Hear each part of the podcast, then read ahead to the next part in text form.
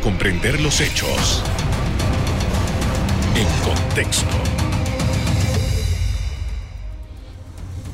Muy buenas noches, sean todos bienvenidos y ahora para comprender las noticias las ponemos en contexto. En los próximos minutos hablaremos del año de la pandemia por el virus SARS-CoV-2 y los efectos de la enfermedad COVID-19 en Panamá. Para ello nos acompaña el doctor Xavier Sáez Llorens, médico infectólogo, pediatra y miembro del Consorcio de Investigación de Vacunas COVID-19. Buenas noches, doctor. Hola, ¿qué tal? ¿Cómo estás? Muy bien, gracias. Gracias por aceptar nuestra invitación, doctor. Indiscutiblemente que este ha sido un año que para la medicina, eh, vamos a hablar de Panamá, para el efecto de Panamá, para la medicina en Panamá ha sido, eh, creo que lo más relevante que le ha podido, podido ocurrir a varias generaciones de médicos y es atender esta pandemia en Panamá, que tuvo sus características especiales.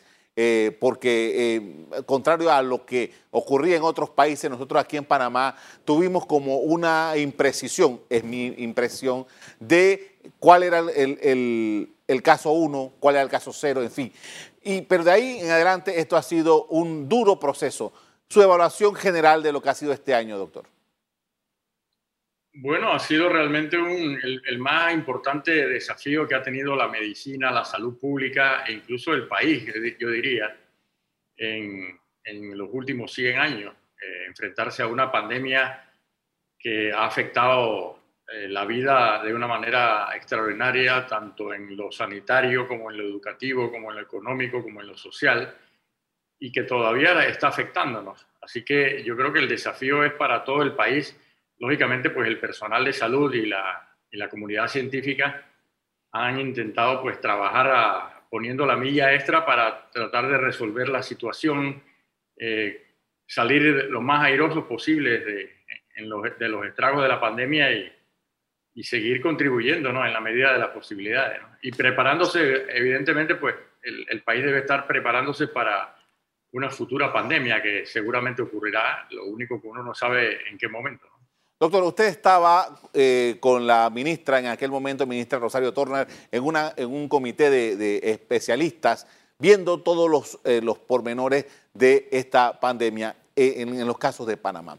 ¿Cuál es su impresión de lo que ustedes, la información que ustedes recibieron en aquel momento y la evolución que tuvo esta, este virus en el país?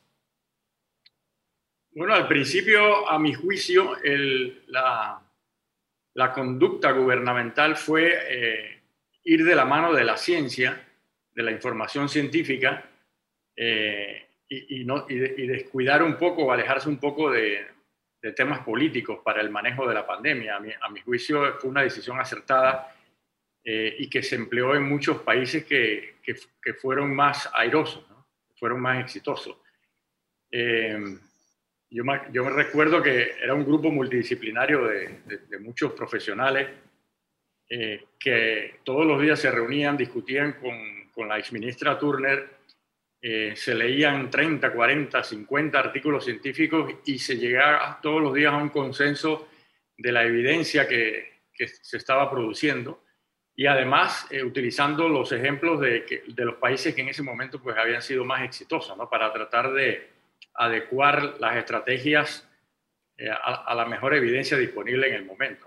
Ahora, doctor, eh, desde ese, de ese tiempo yo recuerdo que a las pocas semanas del caso número uno eh, que fue anunciado, el representante de la OPS en Panamá, no recuerdo el nombre del doctor, decía, y para mí yo no comprendía, obviamente, Alfaro, gracias, yo, no, yo, no, comprendía de qué se trataba aquello, sino después.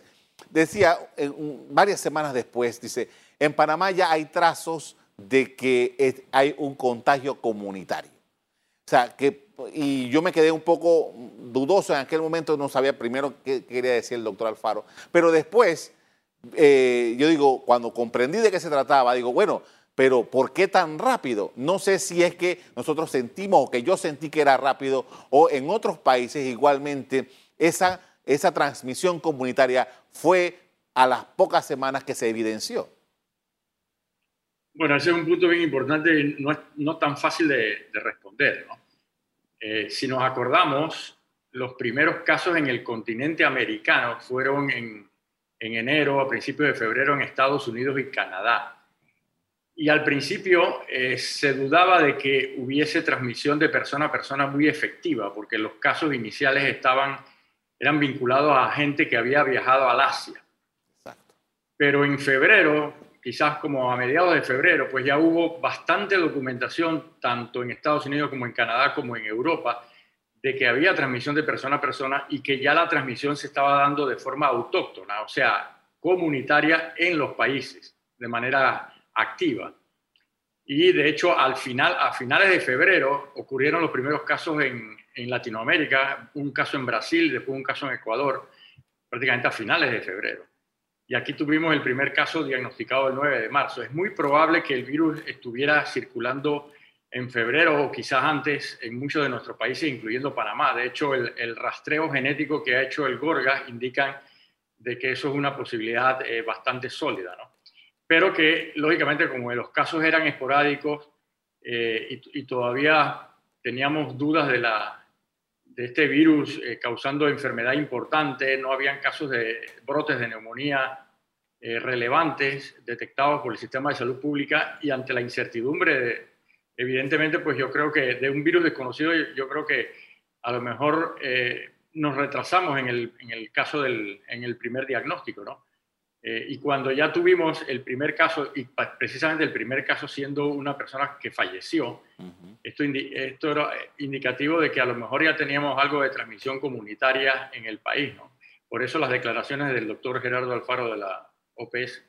Ahora, doctor, eh, al final, con todas estas precauciones que se tenían, de acuerdo con lo que usted nos dice, con la literatura y tal, eh, al final Panamá ha tenido unos altibajos eh, tremendo, Yo, no soy especialista, obviamente, pero ese comportamiento que ha tenido Panamá, que nos sale en la gráfica, de que a veces hay unos picos y después vuelve, hay una meseta y después vuelve y se dispara, ¿es, es típico de, este, de esta pandemia en otros países? ¿Cuál es la característica? Bueno, en otros países también se han visto, ¿no? Se han visto lo que le llaman oleadas de casos o avalancha en el número de casos. En nuestro país se han visto eh, repuntes, sobre todo cuando ha habido relajación de las medidas de mitigación. Así que eh, las, gráficas realmente son muy parecidas en todo el mundo, con algunas diferencias bien puntuales, pero son bastante parecidas. Eh, y, es de esperar ahora que ahora estamos cayendo ya en el número de, casos y en el número de hospitalizados de una forma importante, pero en la medida que empecemos con la relajación, con el incumplimiento de medidas y, que, todavía no tengamos una gran, un gran porcentaje de la población vacunada, nosotros pudiéramos experimentar otro repunte otra andanada de casos eh, en las próximas semanas. Así que hay que realmente tener cautela, eh, eh, contribuir con, con, la vacunación en el país, con las, con las medidas de protección para ver si podemos ya no tener más confinamientos y empezar a reactivar la economía y, ojalá pues se dé la apertura escolar al menos de forma eh, transicional al principio y después ya presencial quizás para eh, mediados, finales de, de este año. Con esto, doctor, vamos a hacer una primera pausa para comerciales. Al regresar, seguimos analizando lo que ha representado la pandemia por COVID-19 en Panamá. Ya volvemos.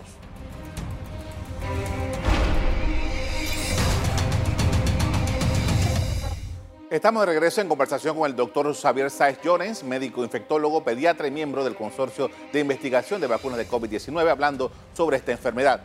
Doctor, y todavía todo, todo, todo el planeta entero está aprendiendo de COVID. Es, es, una enfermedad que ha tenido un impacto terrible y que efectivamente todavía se siguen investigando y se siguen eh, buscando eh, las maneras de tratar esta enfermedad.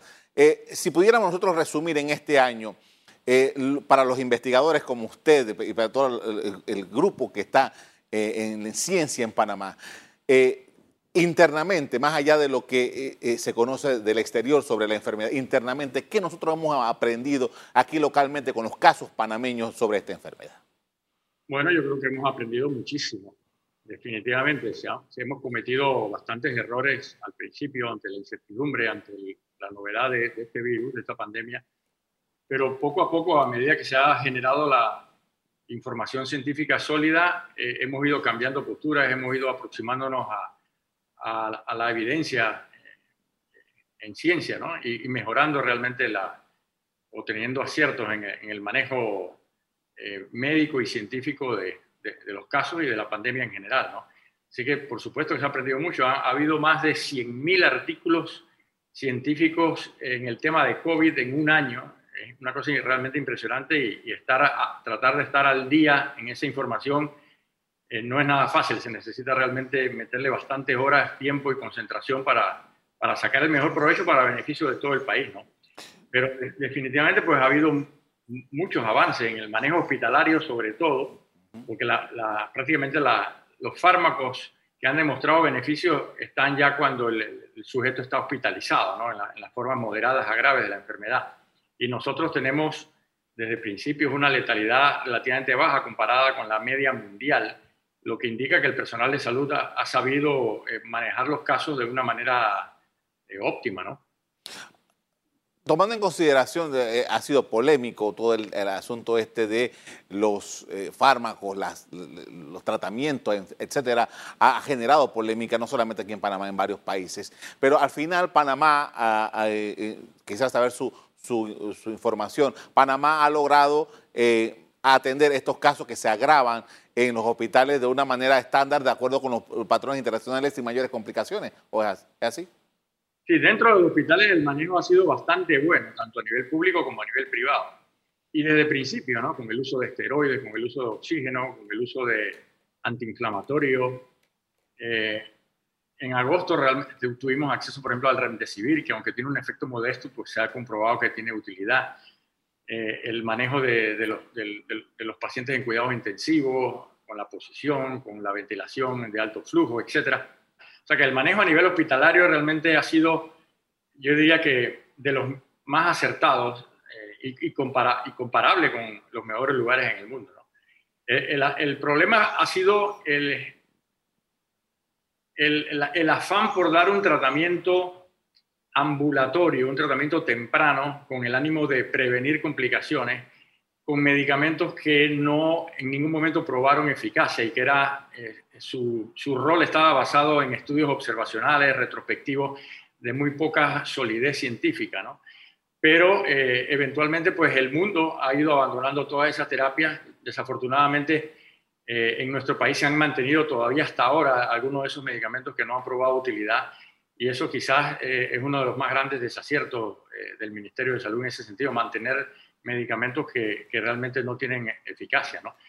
Pero en, pero en otros temas, por ejemplo, trazabilidad, uso de pruebas diagnósticas, y, ahora con el tema de las vacunas, pues lógicamente pues, se ha tenido bastante aciertos en, en, en, el país. Eh, eh, ese tratamiento, por ejemplo, que se, se, usó experimentalmente con Donald Trump en los Estados Unidos y que entiendo que ha dado muy buenos resultados en los Estados Unidos, para un país como nosotros aquí en Panamá, está toda esto, ¿hay alguna posibilidad o no la vemos en el mediano plazo?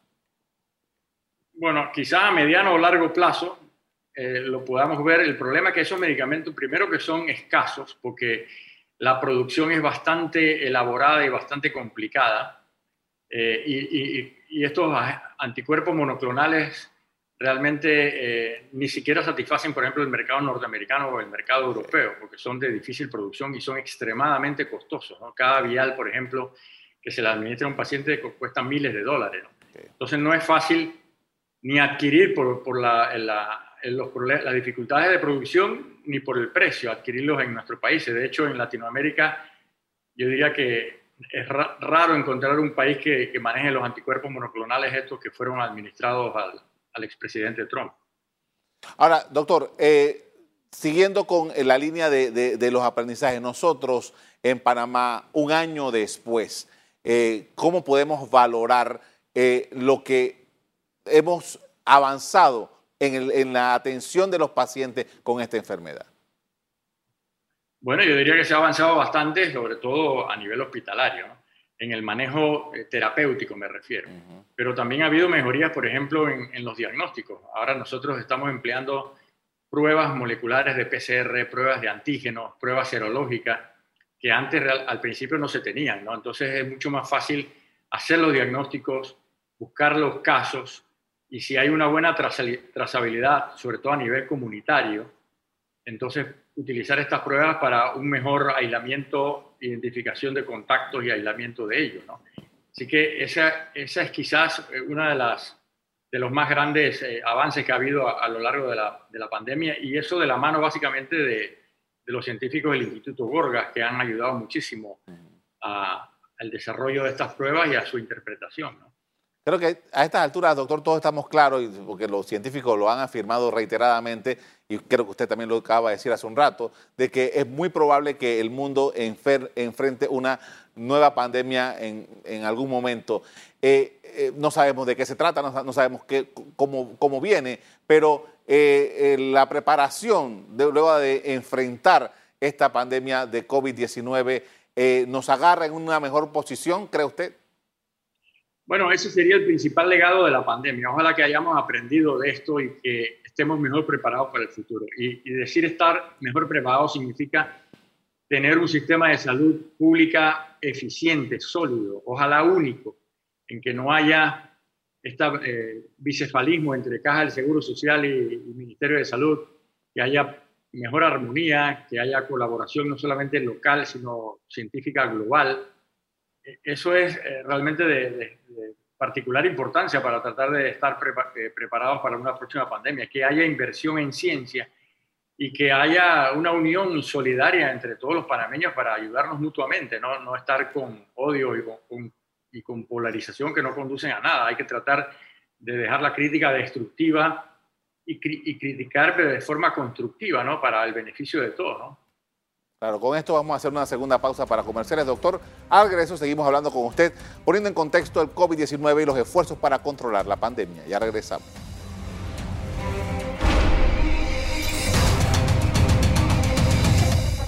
En la parte final estamos de regreso con el doctor Xavier Sáez Llores, médico infectólogo, pediatra y miembro del Consorcio de Investigación de Vacunas de COVID-19. Doctor, estamos inmersos en este momento en, en la campaña de vacunación eh, contra COVID-19. Estamos utilizando las vacunas que nos han estado llegando desde hace varias semanas de eh, Pfizer BioNTech.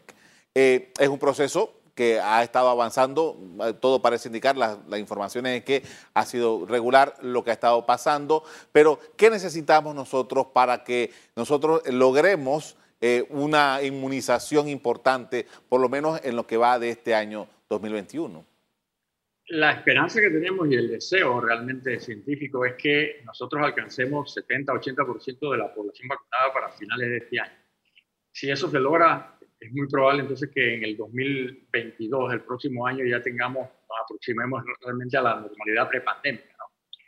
Pero para eso necesitamos no solamente aceptación del público a vacunarse, que afortunadamente se está logrando, sino que también haya eh, disponibilidad y acceso a las vacunas. ¿no? Eh, y ese es un problema que no depende necesariamente de Panamá, sino de las empresas que, que distribuyen vacunas, ¿no?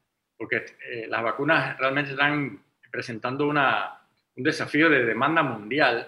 Todos los países están desesperados por adquirir vacunas, así que si el suministro es ininterrumpido, nosotros podemos ir avanzando. De hecho, si nos comparamos con los países de Latinoamérica, después de Chile, venimos un grupo de, países que, está eh, teniendo un buen ritmo de vacunación, ¿no? Pero depende básicamente de eso, del acceso. Afortunadamente, pues, el gobierno ha, negociado, ha conseguido casi 5 millones de vacunas con la empresa Pfizer. Yo decía la otra vez que eh, esto nos pone parecidos a Israel de proporciones guardadas, porque básicamente Israel vacunó a casi toda su población o a gran parte de su población con la, con la vacuna de Pfizer y nosotros vamos a vacunar a la mayor parte de la población también con la vacuna de Pfizer. Claro, a ritmos diferentes porque el acceso de, de Israel a la, vacuna pues, es mucho mejor que la de nosotros. Eh, y eventualmente pues están, están todos los frentes abiertos para hacer negociaciones con, con otras empresas, AstraZeneca, quizás Johnson Johnson, quizás Novavax, quizás Sputnik, eh, y con la plataforma COVAX de la Organización Mundial de la Salud, para ver si de aquí a diciembre nosotros podemos llegar a ese, umbral de, de efecto rebaño que, todos queremos, 70-80% de la población. Doctor, por ahí iba mi siguiente pregunta, porque justamente yo he estado leyendo eh, noticias de uh, países vecinos, en donde el sistema este de la OPS, eh, eh, COVAX, ha estado llegando. Y yo me preguntaba por qué Panamá, eh, eh, que tiene una larga y muy estrecha relación con la OPS, todavía no teníamos eh, parte, esa, parte de esas vacunas aquí en, del mecanismo COVAX. Bueno, el mecanismo COVAX es un mecanismo de la Organización Mundial de la Salud para eh, interferir con el nacionalismo de las vacunas, con el acaparamiento de los países ricos. ¿no? Y entonces los primeros países que se les iba a aportar dosis son países que tienen un Producto Interno Bruto más bajo, ¿no? que son países más pobres. ¿no? Entonces Panamá, para bien o para mal, no aplica en esa categoría porque somos un país medianamente rico según los estándares internacionales, aunque todos sabemos la gran desigualdad económica, social y educativa que hay en el país. ¿no? Así que eh, no podemos aspirar a que seamos de los primeros países en recibir vacunas de esta plataforma, pero seguramente de aquí a mayo nosotros vamos a, empezar a recibir algunas dosis eh, de esa plataforma, ¿no? lo que puede contribuir a, mejorar el ritmo de vacunación. Ahora, doctor, usted ya eh, se vacunó la primera, la primera dosis de, de esto. todavía hay algunas personas, bueno, hay personas que todavía están esperando. En el día de hoy empezó en el circuito 88. Eh, hay algunas personas que se pueden sentir todavía algo aprensivas respecto a la, a la vacuna. La experiencia de ser vacunado, doctor. Bueno, yo tengo bastante experiencia en ser vacunado, porque de hecho nosotros como médicos cada año nos vacunamos con la vacuna de la gripe y cada vez, cada 10 años nos están actualizando las otras vacunas al personal de salud. Eh, así que realmente yo no tenía ningún problema ni ningún temor en, en ser vacunado. Eh, y, de, hecho, la primera dosis prácticamente no, no me produjo eventos adversos eh, llamativos, algo de dolor de cabeza y dolor en el brazo y ya. Hay que esperar la segunda dosis porque en teoría la segunda dosis tiende a ser un poco más reactogénica en ese sentido. Pero la experiencia mundial realmente ha sido que estas casi todas las vacunas, ya, que ya son siete que se están aplicando a nivel mundial, eh, los eventos adversos tienden a ser leves y transitorios. Así que yo no esperaría que haya demasiados problemas de, reacciones adversas con, con, ninguna de las vacunas estas que está ahora mismo distribuyéndose. Doctor, eh, en mes sencillo debe entrar la, temporada lluviosa en Panamá y con la temporada lluviosa viene eh, el, virus de la gripe, ¿no? las personas que están vacunando por este tipo de coronavirus deberían eventualmente también tomar esa vacuna de la gripe. Por supuesto, ¿no? Porque el temor es que si hay una infección dual, o sea, una infección por coronavirus y además concomitantemente hay infección por el virus de la gripe, el cuadro o la enfermedad pudiera ser más severa. ¿no? Eso no hay datos que lo sustenten, pero es una posibilidad eh, real. ¿no? Ahora, no sabemos qué va a ocurrir con el virus de la gripe porque ha tenido un comportamiento completamente bizarro. De hecho, en el 2020 no hubo temporada de gripe, no hubo circulación del virus de la influenza y ahora en, febrero hemos tenido un pequeño brote en el Hospital del Niño de, otro virus respiratorio que se llama virus respiratorio sincicial, que causa neumonías en niños pequeños y que puede ser fatal incluso. Eh, y, normalmente esto ocurre en la época lluviosa, no, no en el mes de febrero, que es un mes que nosotros le llamamos estación seca acá en Panamá. ¿no? Así que no sabemos lo que va a ocurrir con los otros virus respiratorios, en particular el virus de la gripe, y cómo se va a comportar con, con la temporada lluviosa aquí en Panamá. Usted compartía un, artículo ayer internacional que hablaba, o que creo que es del CDC de los Estados Unidos, que hablaba de que las personas que ya habían sido vacunadas podían eh, hablar con la libertad de, no usar eh, mascarilla y todos estos eh, aditivos que estamos utilizando en estos tiempos. Explíquenos un poco sobre esto, por favor, doctor. Bueno, lo, lo importante es ver un poco la evolución que, han ha tenido el uso de mascarillas a lo largo de la pandemia, porque ha habido cambios importantes en las recomendaciones. Al principio, en febrero, marzo, tanto la CDC de Atlanta como la OMS eh, sugerían que la persona que no tenía síntomas no tenía por qué usar mascarilla, si nos acordamos de, esa, recomendación. Y esto estaba basado básicamente en gripe y en otros virus respiratorios. Pero eh, se hicieron una gran cantidad de estudios y demostraron que las personas con coronavirus podían transmitir el virus en la, etapa esa presintomática, a través de hablar, de gritar, etc.